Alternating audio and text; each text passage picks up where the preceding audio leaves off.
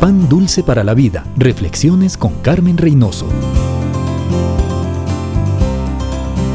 Mónica nació en Tagaste, África del Norte. En el año 332 se casó con un hombre trabajador, pero muy mal genio, mujeriego, jugador y sin ningún deseo por las cosas espirituales. Sufrió mucho. Sufrió 30 años. Tuvo tres hijos, dos varones y una mujer. Los menores fueron su alegría y su consuelo. El mayor, igual que el padre, por sus vicios, la hizo sufrir mucho. Su nombre, Agustín. Su padre murió cuando él tenía 17 años y su vida empeoró.